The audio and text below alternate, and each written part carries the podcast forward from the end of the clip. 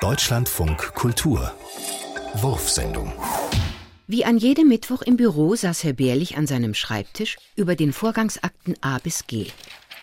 Nanu, wieso kommt denn da Qualm aus der Schublade?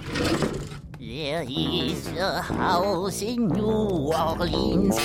Potzblitz. In der Schublade saß ein bärtiges Männchen am Lagerfeuer. Rising Sun. Ach, verdammt, diese Gummibänder taugen doch nichts. Wie bitte? Ich will richtige Gitarrenseiten. Ach so. Oder wenigstens Draht oder Zwirn. Na gut, aber dann nehmen Sie nicht mehr meine Bleistifte zum Feuer machen. Meinetwegen. Na dann. sagte Herr Bärlich, tat einen Faden in die Schublade und wandte sich wieder den Akten zu.